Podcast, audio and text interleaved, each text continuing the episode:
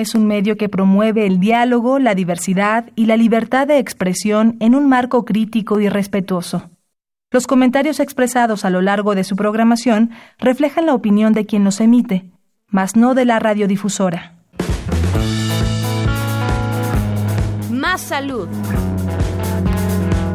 Radio UNAM y la Facultad de Medicina presentan Más saludable, más sexualidad, más mente más veraz, más confiable, más UNAM. Consulta nuestra revista www.massaludfacmed.unam.mx. Coordinación de Comunicación Social.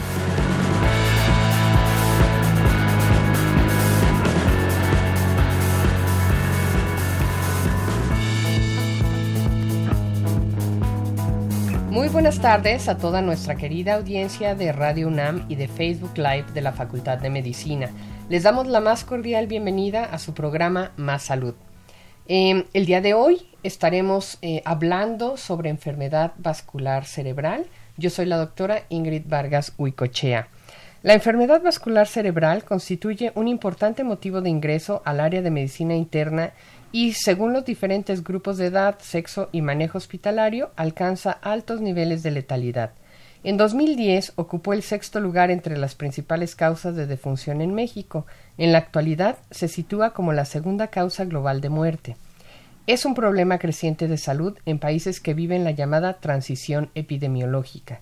Este fenómeno parece ser paralelo al aumento de la población longeva y al aumento de factores de riesgo de enfermedad vascular aterotrombótica, como son hipertensión, diabetes, obesidad y dislipidemia, entre algunos otros. Por tanto, existe gran relación de la enfermedad vascular cerebral con el envejecimiento, que es un proceso biológico en el que ocurren cambios fisiológicos en las estructuras vasculares. Para hablar de este interesante tema, contamos el día de hoy con el honor de la participación del doctor Luis Delgado Reyes. Él es neurocirujano especialista en el tema de enfermedad vascular cerebral. Bienvenido, doctor. Muchas gracias, buenas tardes, gracias por la invitación. Les recordamos eh, que pueden enviarnos sus comentarios y preguntas por medio de las redes sociales en Facebook Live, así como por nuestros teléfonos en cabina que son el 55 55 36 89 89 con dos líneas y el 800 505 26 88. Vamos a escuchar una breve cápsula para eh, entender un poquito más de este tema. La enfermedad vascular cerebral, EBC, es un problema importante de salud pública. De acuerdo a la Organización Mundial de la Salud, OMS, es considerada la segunda causa global de muerte en el mundo, siendo los países de ingresos medios y bajos los más afectados. Se conoce como enfermedad vascular cerebral, EBC, a una alteración de las neuronas que provoca la disminución del flujo sanguíneo en el cerebro y es acompañada de alteraciones cerebrales de manera momentánea o permanente. Se clasifica en dos subtipos, isquémica y hemorrágica. Fuente, OMS, Organización Mundial de la Salud.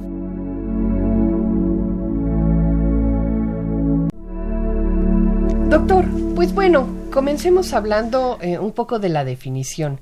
¿Qué es en sí la enfermedad vascular, vascular cerebral? Bien, aquí es un problema de la irrigación del sistema nervioso central. Como sabemos, el sistema nervioso central es la parte de, de nuestro organismo que está mayor irrigado. Y esto es debido a que el cerebro está continuamente trabajando, incluso cuando estamos durmiendo, y consume gran parte del oxígeno y de glucosa que consume todo nuestro, nuestro cuerpo, que es el más o menos el 20%.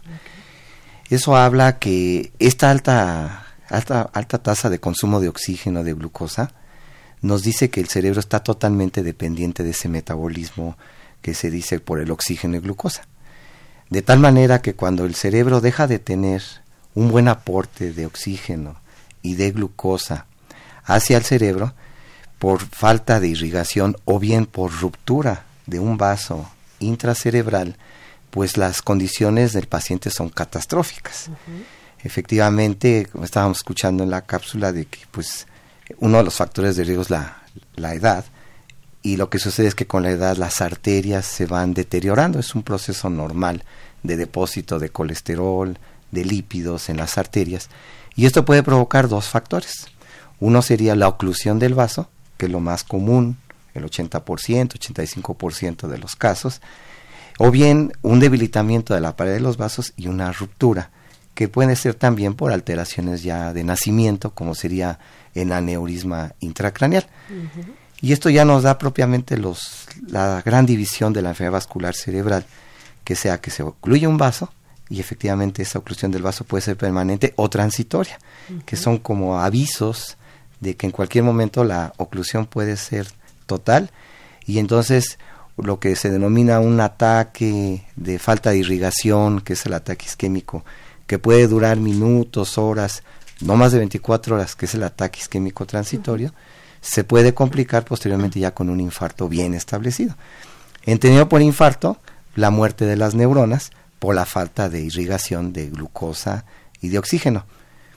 Y por otro lado, tendríamos efectivamente la ruptura, que es el clásico ¿no? derrame cerebral que, que conocemos este, en general, en donde este derrame cerebral puede ser hacia el interior del cerebro, y se llama una hemorragia intracerebral, o bien eh, puede ser una ruptura de un pequeño saquito eh, de, los, de las arterias cerebrales, que es el aneurisma, y dar una hemorragia que se llama hemorragia subaracnoidea, porque vamos a decir que la hemorragia se localiza en un líquido que tenemos en, dentro del cráneo, que es el líquido cefalorraquídeo, y ese líquido es invadido por la sangre y nos da la hemorragia subaracnoidea. Entonces digamos que en general de este tema que ahora estamos hablando, que es la enfermedad vascular cerebral, eh, de manera general la gente la ubica como un infarto cerebral o como un derrame cerebral, ¿no? Cualquiera de ellos dos se englobaría dentro de, esta, de, esta, de este término, ¿no?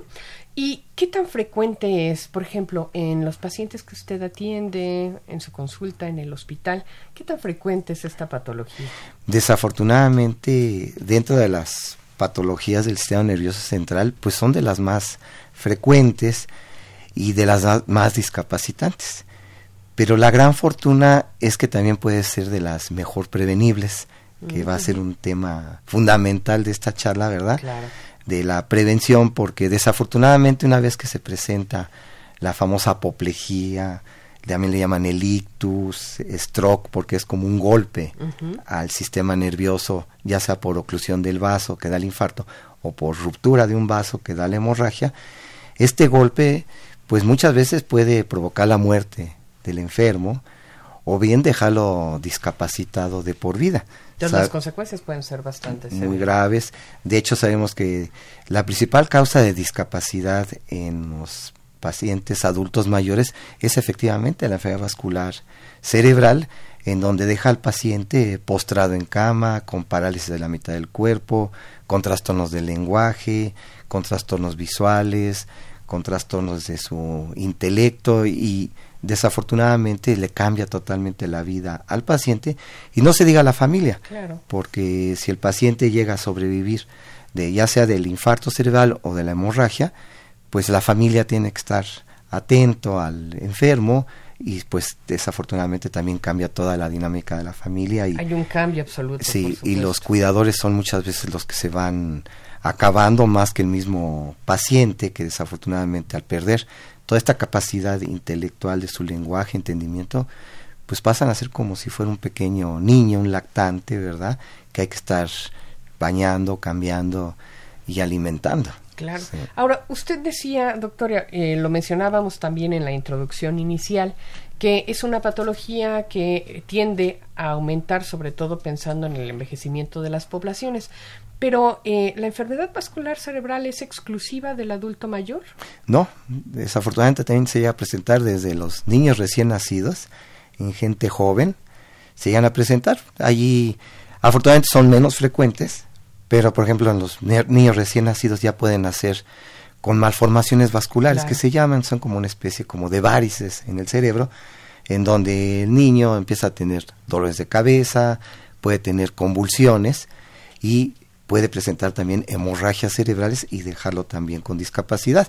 Aunque sabemos que el niño tiene mayor capacidad de, que se denomina de plasticidad cerebral, de eh, tratar de compensar algunas alteraciones el cerebro, las zonas circundantes a la lesión, compensa. Entonces el, el niño tiene una capacidad mayor de, de, capacidad de regeneración, de recuperación. El pronóstico podría ser mejor. Es correcto, pero sabemos que también se puede presentar en cualquier edad este tipo de enfermedad vascular cerebral. Ok. Hablábamos básicamente y como a muy grosso modo de que podríamos decir que hay dos tipos principales, ¿no? Uno que es lo que la gente ubica como el infarto y el otro es eh, un, algo hemorrágico que la gente ubica normalmente como, como derrame. ¿no? Eh, ¿Tienen características diferentes? Hablando en la parte clínica, ¿cómo la, gente podría saber si lo que está sucediendo es una enfermedad vascular cerebral pero de tipo infarto o bien uno hemorrágico de derrame. Efectivamente, eh, muchas veces la forma la de diferenciarlo en un inicio es difícil. Lo que sí, lo que comentábamos de la definición de ictus o de apoplejía, ¿no? De stroke, es un golpe. Es decir, el paciente puede estar totalmente normal, sano en ese momento y en forma súbita puede presentar sí o no dolor de cabeza, pero sí es muy común que presente lo que se llama un déficit o un deterioro neurológico que generalmente es focal y es en forma aguda. ¿A qué me refiere esto de déficit neurológico focal agudo? Por ejemplo, el paciente presenta debilidad de una mano o presenta desviación de su comisura labial, de, asimetría de su carita. O sea, la gente nota que la boca se, le va de lado, exactamente, o una mano la siente pesada, con poca movilidad. O bien el enfermo presenta problemas de expresión del lenguaje y no se le entiende, o bien no comprende él el lenguaje verbal, ¿sí? que es el famoso en inglés el FAST, ¿sí? la F que sería el face, la cara, la simetría de la cara, arm, que es el brazo en inglés, ¿verdad? La debilidad, y la S que sería en inglés el speech, ¿no? Que es la expresión o la compresión del lenguaje verbal. Y la T es para acordarnos de teléfono, ¿verdad? Que hay que activar inmediatamente al sistema de emergencias médicas, porque aquí eh, el tiempo es cerebro, decimos.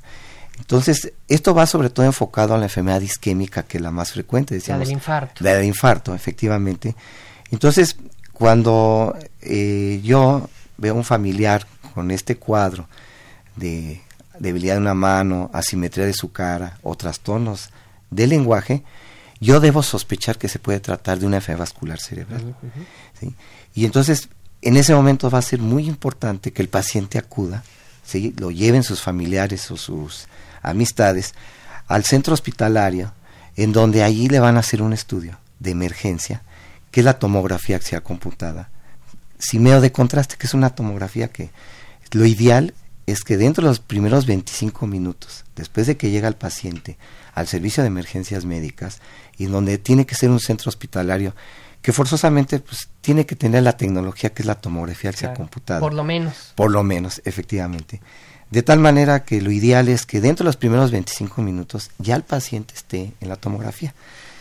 Híjole, doctor, eso, eso de repente lo pienso complicado en esta ciudad donde los traslados son es correcto. Durísimos. Pero entonces usted decía, son las manifestaciones iniciales que convendría ubicar desde ya y en ese momento activar pues los servicios de emergencia o por lo menos yo tratar de llevar a la persona al, servicio. Es correcto, sí. Y una vez que llegan al servicio, ¿sí? Al hacerse la tomografía, sí, que es un estudio, pues afortunadamente cada vez hay más tomógrafos en, en toda la República Mexicana.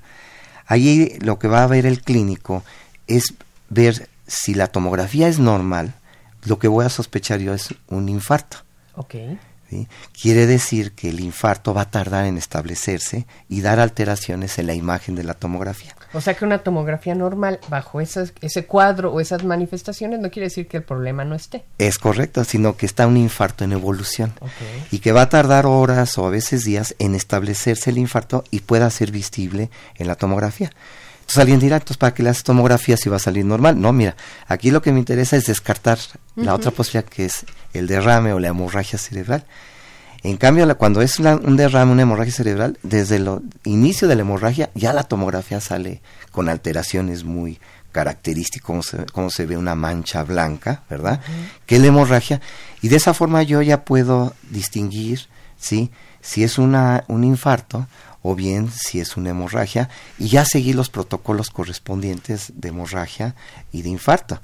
Entonces, eh, antes, en, cuando yo empecé a estudiar medicina, decían, ah, mira, esto es un cuadro que te, te puede orientar a un infarto, este es un cuadro que te puede dirigir a una hemorragia, pero el tiempo nos ha dicho que no existe un cuadro así típico entre hemorragia e infarto la mayoría de las veces, pero sí sospecharlo por lo súbito del cuadro e inmediatamente hacer la tomografía y hacer el diagnóstico diferencial porque el tratamiento va a ser totalmente distinto, el de un infarto y el de una hemorragia. Creo que este es un punto importantísimo, ¿no? Todo lo que usted ahora nos está comentando. Un tip, ¿no? Y un poco eh, retomándolo para la, la, audiencia que recién se esté eh, eh, agregando al programa, ¿no? Eh, decíamos, ¿cómo detectar tempranamente que está sucediendo algún evento de enfermedad cerebral vascular? Y, como usted bien decía, doctor, ahorrar tiempo, ¿no? Nos daba el tip el doctor de pensar en esta mnemotecnia, que, de la palabra en inglés de fast, ¿no? Que significa rápido, y que, bueno, de alguna manera hace referencia a las asimetrías faciales, a la mano, ¿no? Las dificultades o las molestias en, en la mano, el discurso, ¿no? algunas dificultades en el habla y por supuesto no olvidar ¿no? el último que es la T del teléfono, llamar oportunamente o bien acudir lo antes posible porque esto idealmente tendría que estarse haciendo antes, en los primeros 25 minutos en lo que está sucediendo. Exactamente, en su traslado que llega, lo valoran de tal manera que ya a los 45 minutos tenemos un diagnóstico firme y vamos a ver la terapéutica indicada. Entonces, una vez tomando el estudio, lo que sigue es armar el plan de intervención. ¿Qué se va a hacer? ¿Y qué se suele hacer con estos pacientes? Eh, vamos a enfocarlo sobre todo al más frecuente, que es el infarto cerebral. Aquí está demostrado que eh, hay que protocolos, que aquí sí es muy importante que nos pongamos la pila en el sector salud, de ir capacitando grupos multidisciplinarios para que puedan atender en forma lo más pronto a estos pacientes en los cuales se diagnostica el infarto o el infarto en evolución, vamos a decir. Porque hay afortunadamente ya tratamientos en donde se puede destruir, ¿sí? lo que sería el coágulo que está obstruyendo la arteria y por lo tanto reperfundir, otra vez revascularizar la parte del cerebro que está sufriendo. que son tratamientos que se llaman trombolíticos o fibrinolíticos, como la ateplasa o el famoso RTPA, que se llama el activador plasminógeno tisular recombinante. Entonces, que se administra intravenosamente, como un suero. Pero aquí los lineamientos, lo ideal es administrarlo tres horas, dentro de las primeras tres horas, en cuanto se presentó el cuadro. Es decir, que si el paciente tardó una hora en trasladarse, yo tengo dos horas todavía en una ventana para poder aplicar el medicamento y poder recanalizar esa arteria que está obstruida. Todavía hay un espacio de tiempo, aunque mire, perdón, eh, hay un comentario de Carmen Valencia Vivanco que me parece muy pertinente señalar ahorita.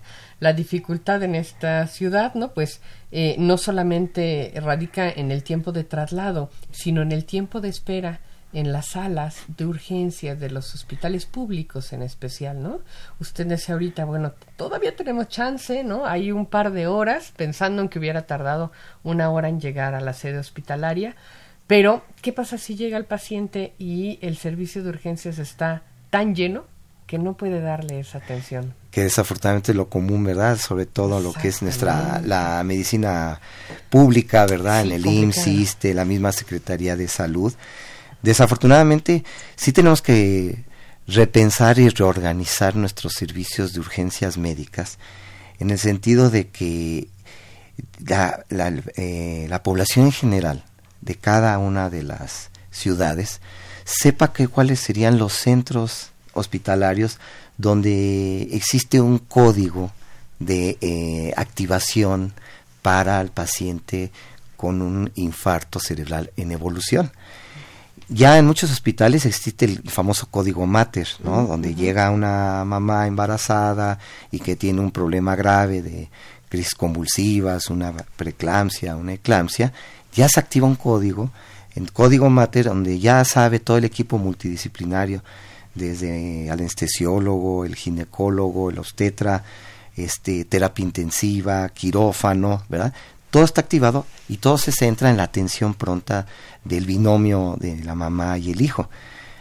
Podríamos aplicarlo de la misma forma, ¿verdad? En donde se pueden eh, este, organizar equipos multidisciplinarios, ¿sí? Desde enfermera, neurólogos, a lo mejor no hay suficiente tipo, de neurólogos suficientes, pero un médico internista fácilmente puede estar capacitado para detectar y tener la infraestructura de una tecnología de un tomógrafo que decía que pues ya es más accesible tener los tomógrafos, de tal manera que la población general de, de determinada ciudad sepa dónde efectivamente los centros hospitalarios donde existe este equipo multidisciplinario, donde en cuanto llega al servicio de urgencias y es donde se hace la clasificación de la prioridad de las de las urgencias, en donde el famoso triage, en donde se detecta, mira, este fue un déficit neurológico focal agudo, mira, tiene trastornos del lenguaje, tiene debilidad de la mano, se activa el código infarto cerebral o llámele como un código ictus, ¿verdad? Un protocolo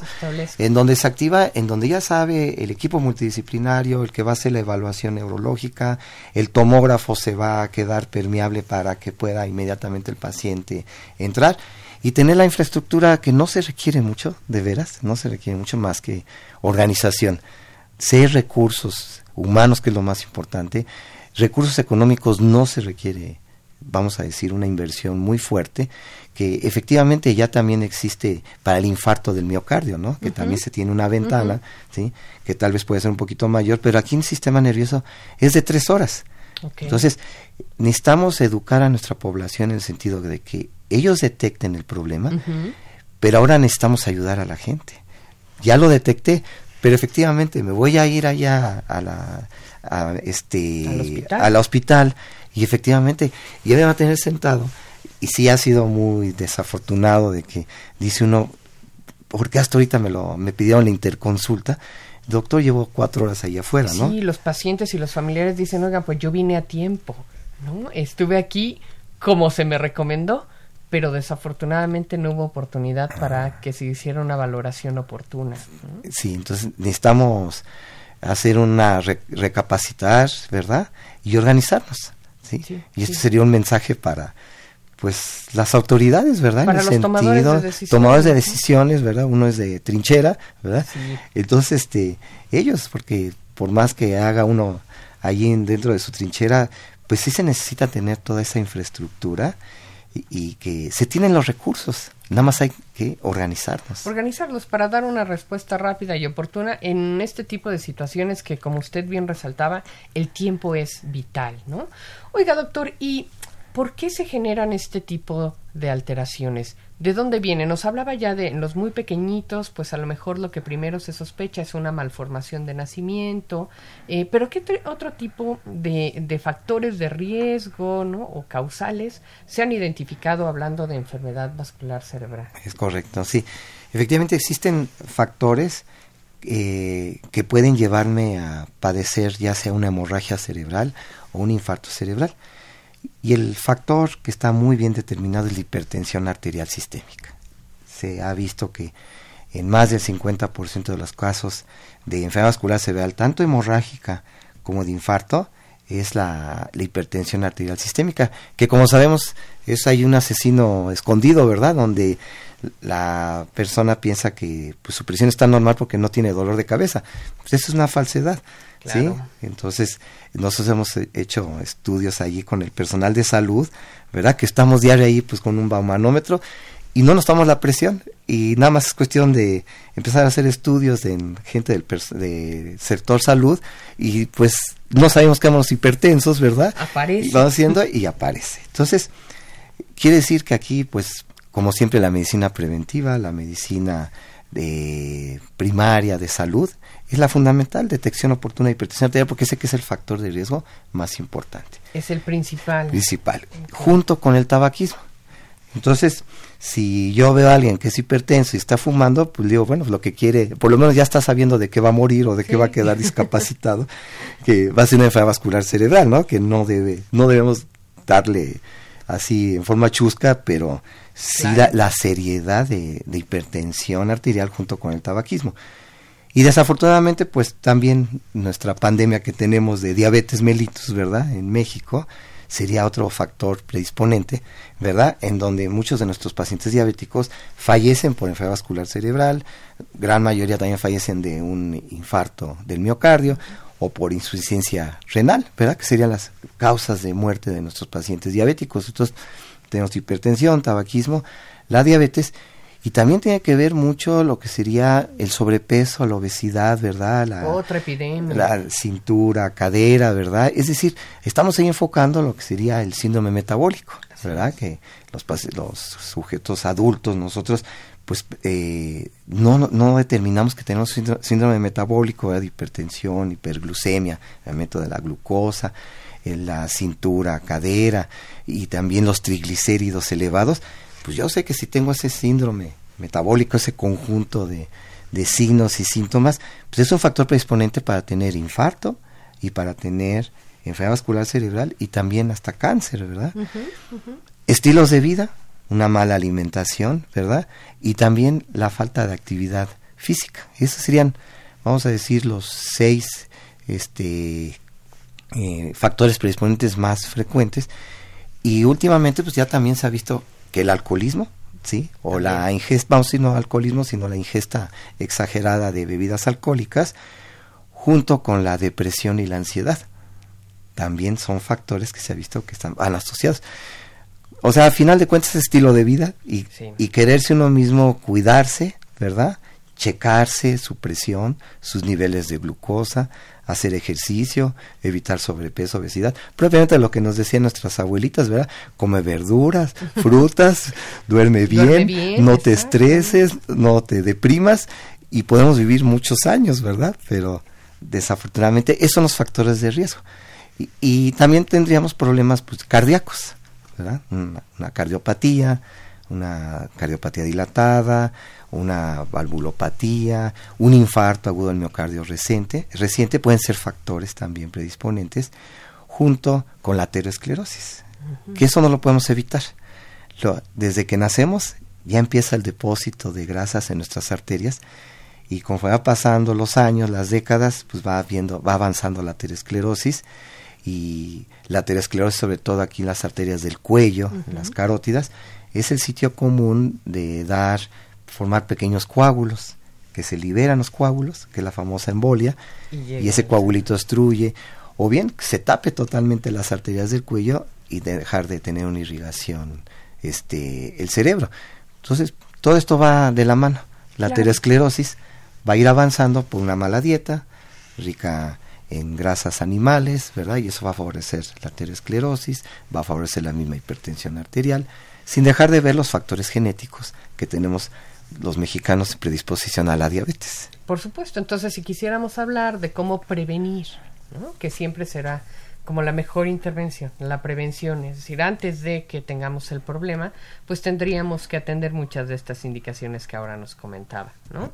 Eh, en especial si reconocemos que en la familia hay un factor de riesgo, pues todavía, ¿no? Eh, aplicarnos un poquito más en la cuestión de los hábitos de vida, ¿no? Incluyendo la alimentación, el descanso, em, el estrés continuado, ¿no? Creo que por ahí irían muchas de estos eh, de estas eh, actividades de prevención, doctor. Es correcto, sí. Nos tenemos algunas eh, preguntas y antes de irnos a la pausa creo que podemos retomar algunas de ellas. muchísimas gracias a todos los que envían saludos.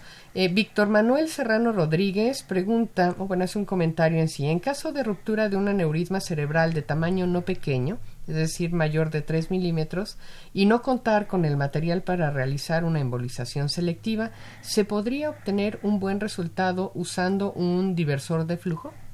No, aquí, este, desafortunadamente, el aneurisma, su sintomatología efectivamente es la ruptura del aneurisma.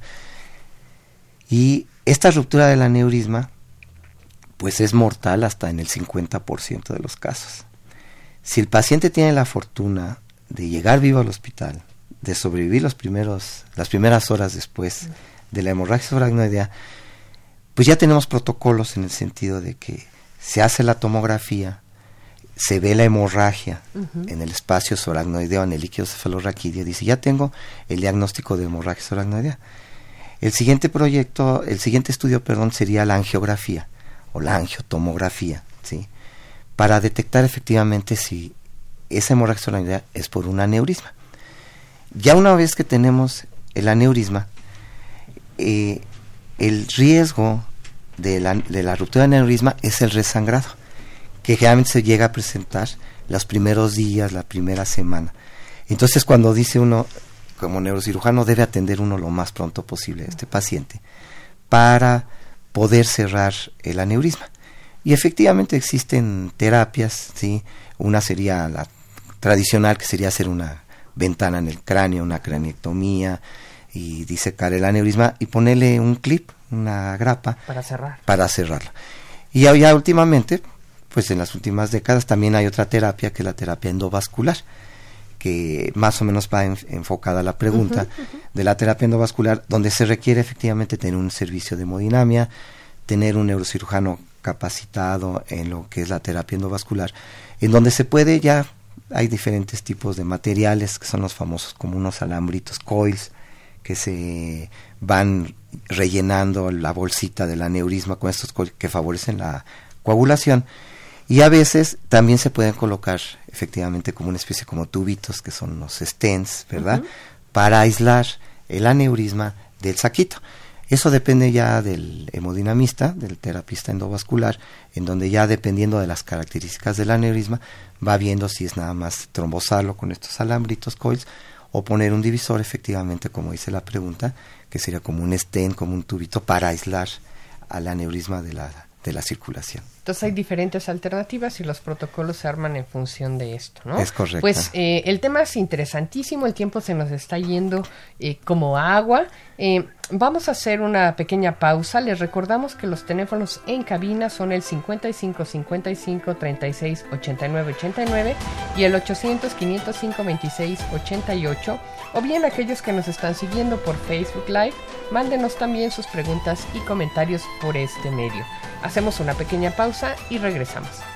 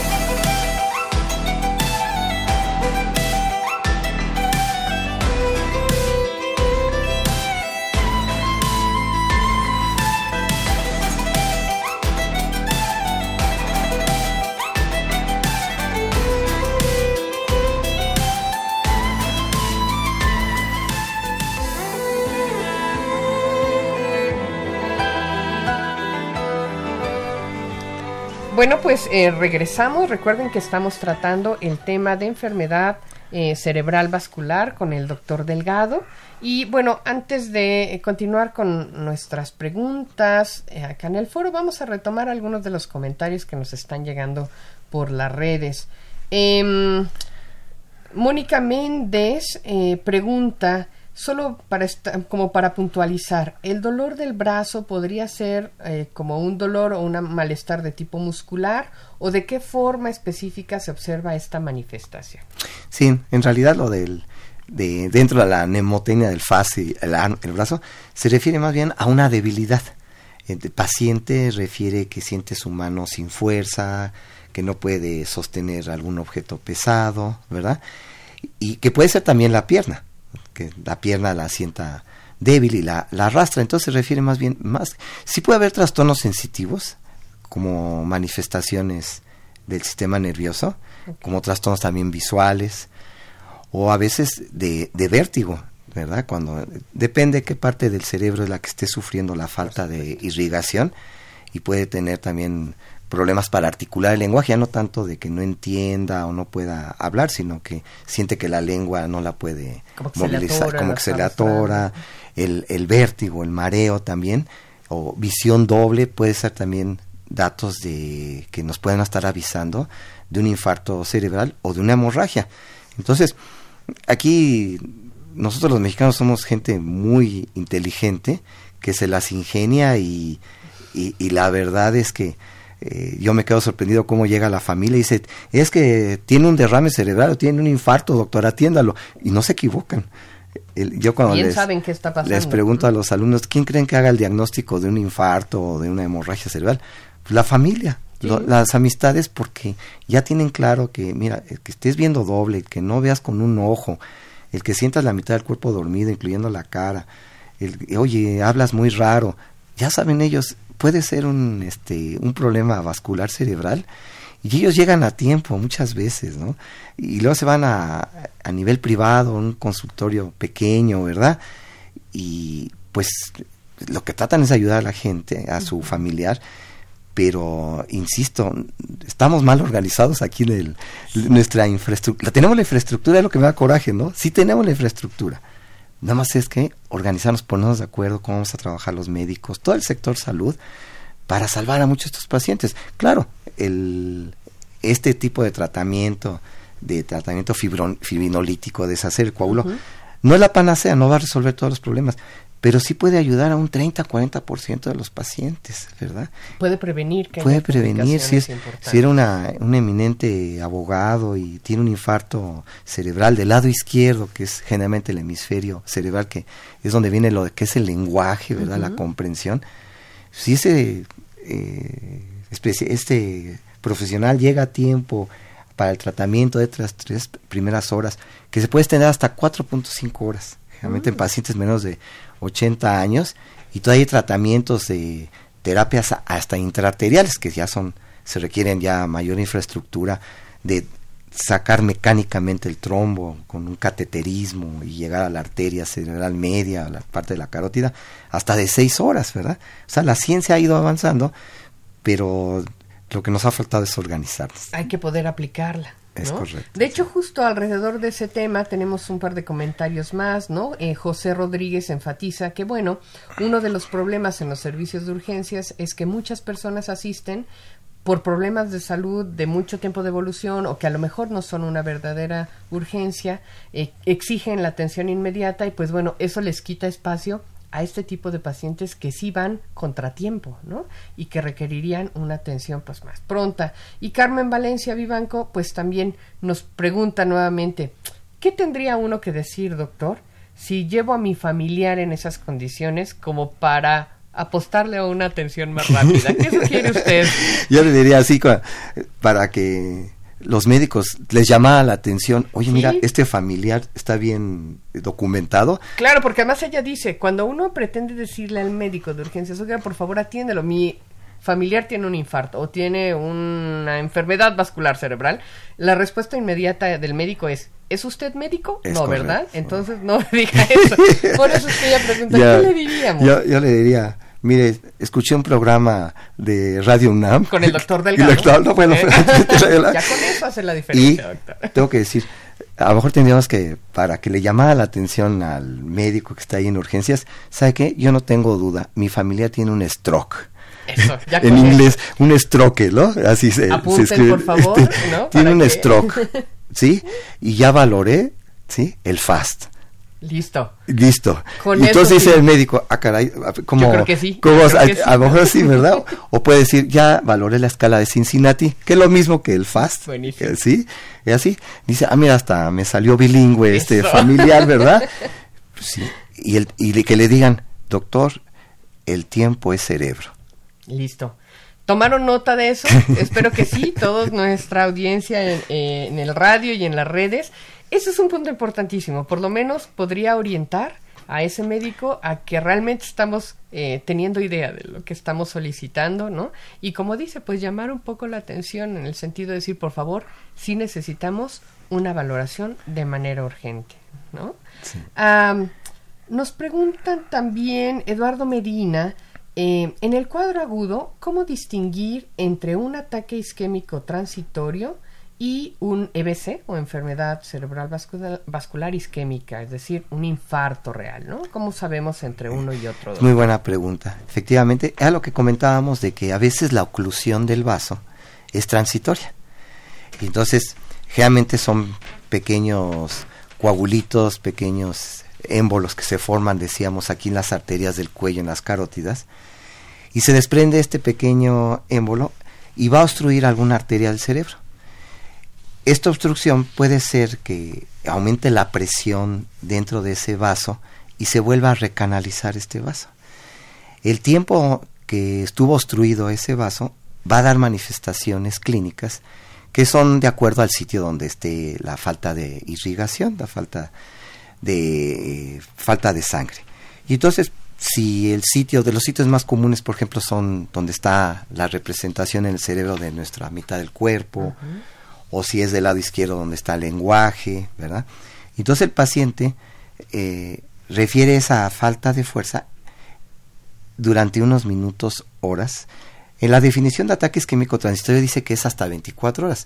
Lo que vemos normalmente es que el sujeto que va a tener un ataque isquémico transitorio es de unos minutos, 30 minutos, y entonces estar muy débil su mano, a los 30, 40 minutos, mire doctor, ya estoy mejorando, ¿sí? Ya se está facilitando.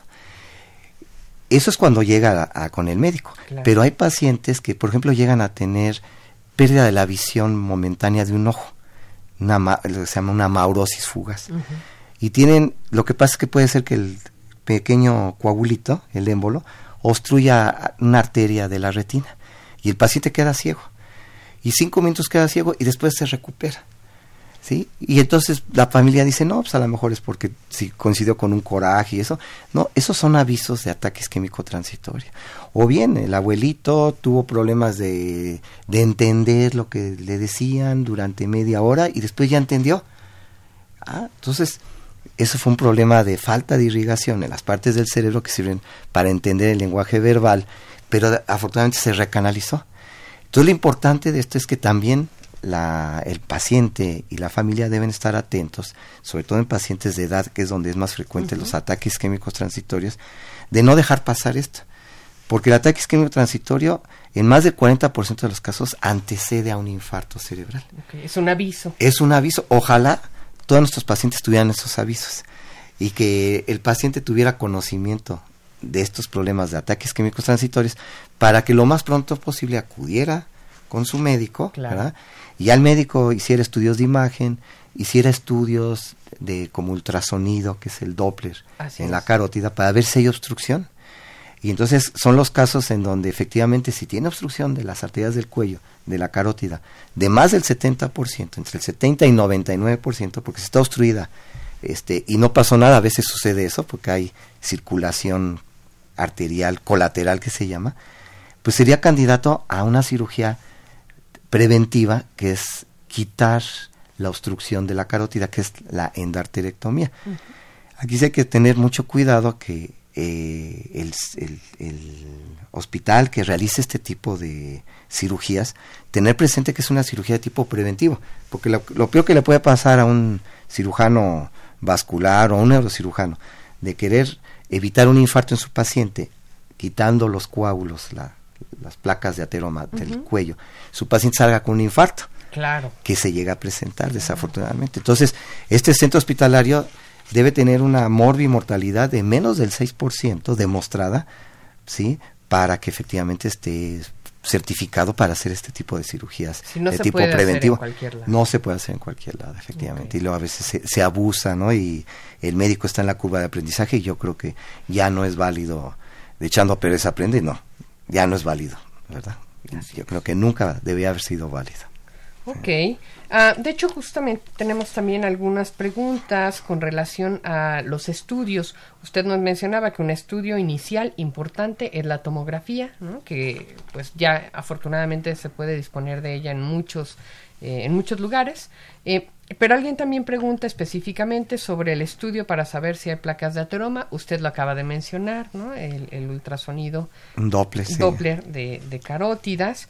Ah, Pregunta alguien también em, si existen medicamentos para disolver esas placas o es forzosamente una intervención quirúrgica. Okay. aquí eh, hablamos lo que muchas veces, ya ahorita no se utiliza mucho de la prevención primaria y prevención secundaria. Entonces, ya cuando el paciente a veces llega a tener pequeños infartos que no dejaron secuelas o dejaron una secuela mínima, ya hablaríamos de la prevención secundaria. Ya tuvo avisos o tuvo ataques isquémicos transitorios. Entonces, eh, se somete al paciente a un protocolo para encontrar fuentes embolígenas que pudieran estar desprendiendo pequeños coágulos. Las carótidas, el corazón. Estos pacientes, en realidad, aunque estamos hablando nada más del cerebro, son enfermedades sistémicas. También están afectados el resto de arterias periféricas, arterias del corazón. Entonces hay que hacer una valoración cardiológica completa, un, un electrocardiograma, si es necesario, un ecocardiograma, ¿verdad? Y entonces el ecodoppler, ver sus niveles de colesterol, todo su perfil lipídico.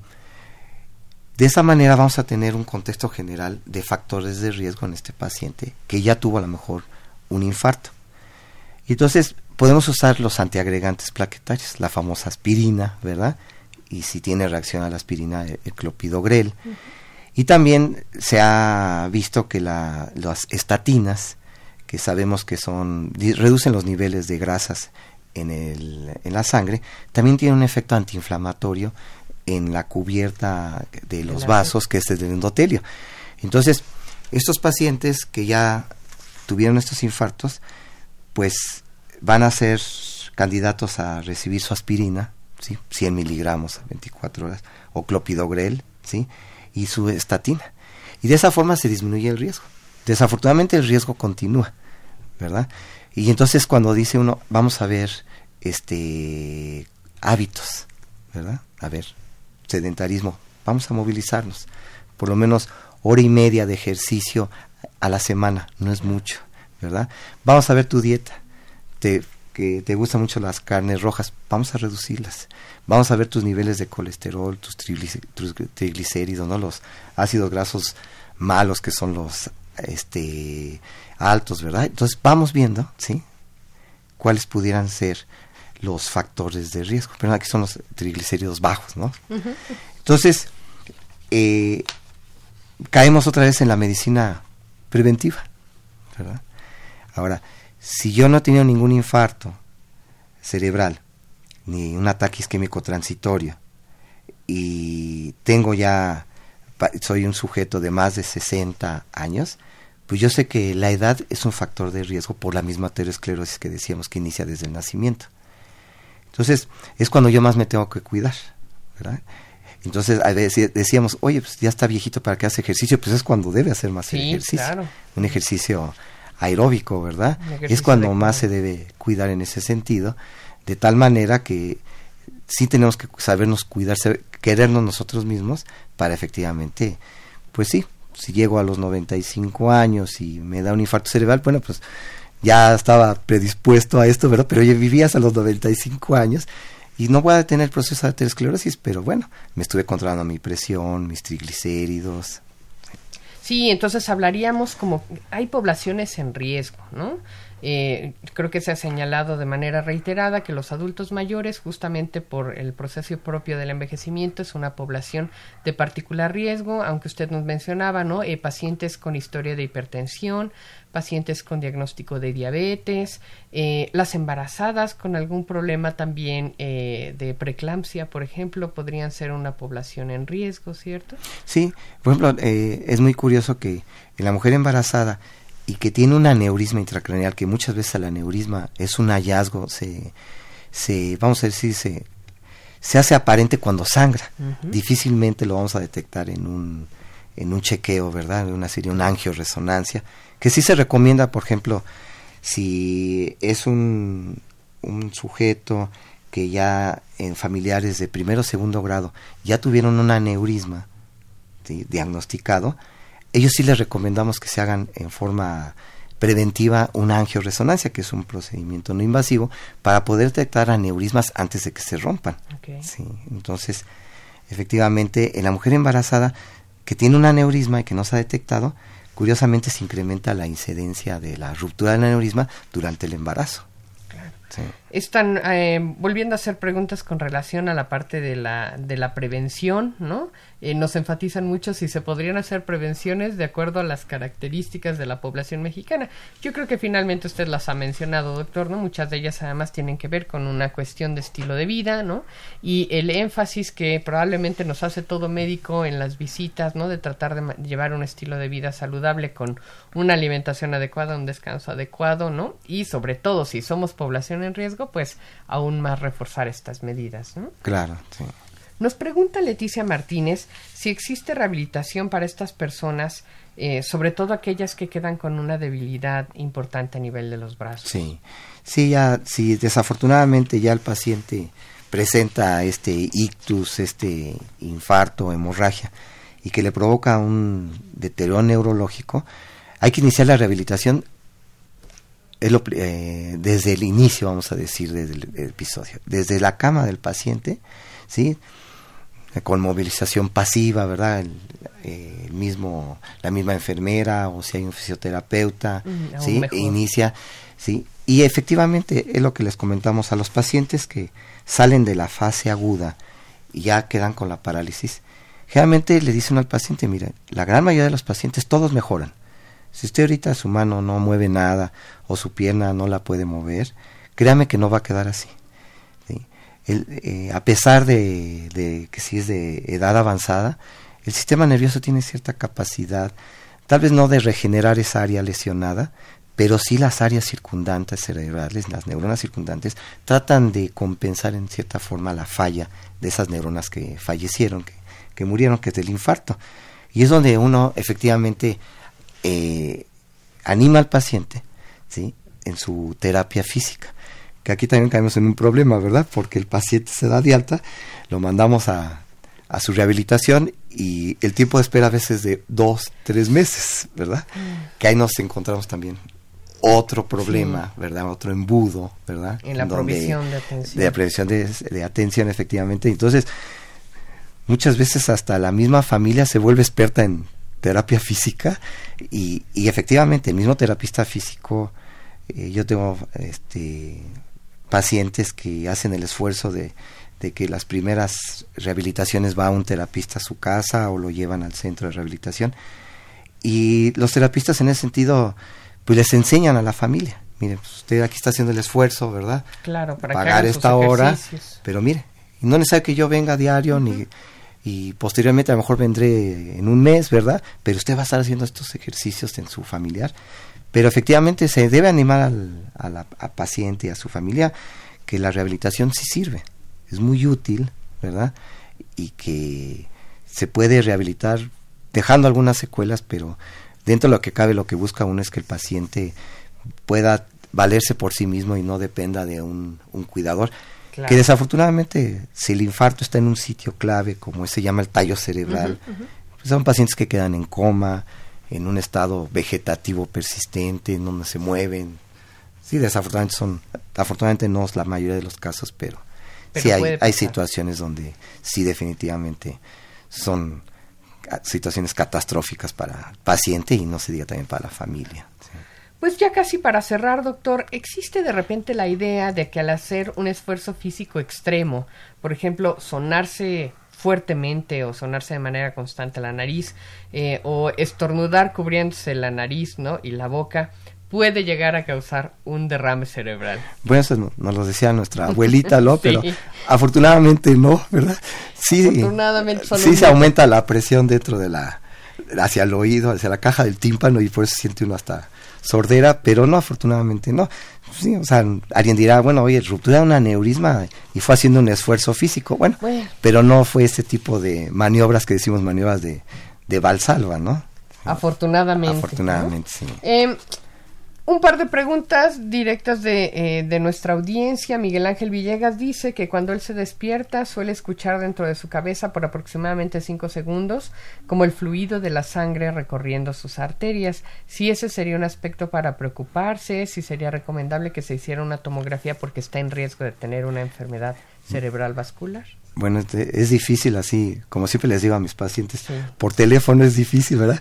No sabe uno el No sabe uno, porque puede ser, puede ser un problema de permeabilidad del conductito que comunica la faringe, del oído, por, en el estado de reposo. Así es. Eh, al no estar hablando, pues no hay buena ventilación del oído, pero pues sería difícil, ¿no? Darle una opinión así científica, pero pues yo le aconsejaría que, que fuera con su médico, médico general, ¿verdad? Donde aquí, eh, desafortunadamente, eh, nuestros médicos generales están, vamos a decir, tenemos que darle su lugar a nuestro médico general, ¿verdad? Porque salimos de la carrera y queremos ser médicos este, especialistas todos, ¿no? Y, y no se puede. Imposible. Pero tenemos que revitalizar la, figura de nuestro médico general. Y un médico general en donde no vea la enfermedad, lo que es lo importante, sino la familia, es la comunidad, el individuo, eso es lo importante. Entonces, yo lo que daría un, un grito de auxilio es a las gentes que toman este, decisiones dentro del sector salud, que voltearan a ver la medicina familiar y comunitaria. Fortalecerla. fortalecerla en donde ellos resuelven el 90% de los problemas, ¿sí?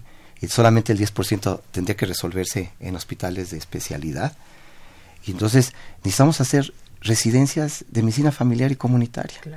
Que en países europeos ha resuelto el problema en donde ya nos tienen sobresaturados hospitales de alta especialidad y el 90% de las patologías las resuelven los residentes y los egresados ya especialistas de medicina familiar y comunitaria. Porque ahorita el gobierno actual dice, vamos a promover, por ejemplo, la Universidad de la Salud en la Ciudad de México. Qué bueno. Están volteando a ver que el primer nivel de atención es el más importante. Pero la primera generación de estos jóvenes que van a salir como médicos familiares y comunitarios va a salir dentro de seis años 500 médicos. ¿Por qué no retomamos a nuestros médicos que están haciendo el examen de residencia, en donde lo toman 41 mil residentes el último y entraron 9 mil? Se están quedando afuera 31 mil o más de 31 mil médicos con el afán de hacer una residencia. ¿Por qué no abrir la medicina familiar y comunitaria? 20 mil plazas más de medicina familiar comunitaria. Y efectivamente esos médicos residentes se van a estar en los centros de salud, centros comunitarios, van a estar en contacto con la comunidad y también van a rotar en hospitales de alta especialidad, de tal manera que este médico familiar comunitario va a salir con un conocimiento de toda la medicina, va a saber tanto como el neurólogo, como el cardiólogo, no lo va a hacer el tratamiento de alta especialidad, pero, va a detectar, a tiempo y lo va a transferir en el momento adecuado. Pues muchos retos en materia todavía de salud, doctor. Em, se nos ha terminado el tiempo, hemos llegado al final de nuestro programa. Antes de eso, me permito hacer un par de, anuncios parroquiales. El primero de ellos es eh, eh, recordarles que va a haber el taller de innovación y emprendimiento de la incubadora de negocios de la Facultad de Medicina. Eh, es la eh, decimosegunda incubadora del sistema Innova UNAM, junto con la ingeniería, son las dos incubadoras de alta tecnología. El nuevo grupo del taller será los jueves a partir del 5 de marzo, son 13 sesiones eh, de 14 a 17 horas en el aula B. 505 del Departamento de Informática Biomédica en el basamento del edificio A de la Facultad de Medicina de la UNAM. En este taller se desarrolla el pensamiento emprendedor para observar las necesidades de nuestro entorno y ofrecer soluciones innovadoras y llevar estos proyectos desde la idea hasta el producto mínimo viable. Les comento también que la Facultad de Ciencias hace una invitación a las profesoras e investigadoras de la UNAM para acudir al primer conversatorio de profesoras de la UNAM el día 4 de marzo a las 10 horas en el auditorio Carlos Graef de la Facultad de Ciencias para hablar sobre la situación que se está viviendo actualmente en nuestra universidad. Doctor, fue un placer escucharlo. Eh, me declaro su fan, como muchos seguramente de nuestro radio escuchas. Agradecemos sinceramente su participación. Eh, agradecemos también a todos nuestros radioescuchas y seguidores en redes sociales. Estuvo con nosotros el doctor Luis Delgado Reyes, neurocirujano del Hospital Juárez de México. No se pierda nuestro siguiente programa donde hablaremos de la Comisión de Ética de la Facultad de Medicina y Equidad de Género. Muchas gracias por acompañarnos en Más Salud. Soy la doctora Ingrid Vargas Huicochea y nos vemos el próximo jueves. Esta fue una coproducción de la Facultad de Medicina y Radio UNAM a nombre del doctor Germán Fajardo Dolci, director de la Facultad de Medicina, doctora Irene Durante Montiel, secretaria general, licenciada Karen Corona Menes, eh, coordinadora de comunicación social, Pamela Gómez Velázquez, responsable de comunicación audiovisual, María Verónica Hernández Valencia, comunicación audiovisual, la licenciada Erika Lamilla Santos en la producción, Jaime Ugarte en Facebook Live, licenciada Andrea Candy Uribe en la voz de las cápsulas, Socorro Montes en los controles. Muchas gracias y excelente tarde. Radio UNAM y la Facultad de Medicina presentaron Más Salud. Consulta nuestra revista www.massaludfacmed.com .unam.mx Coordinación de Comunicación Social. Más UNAM.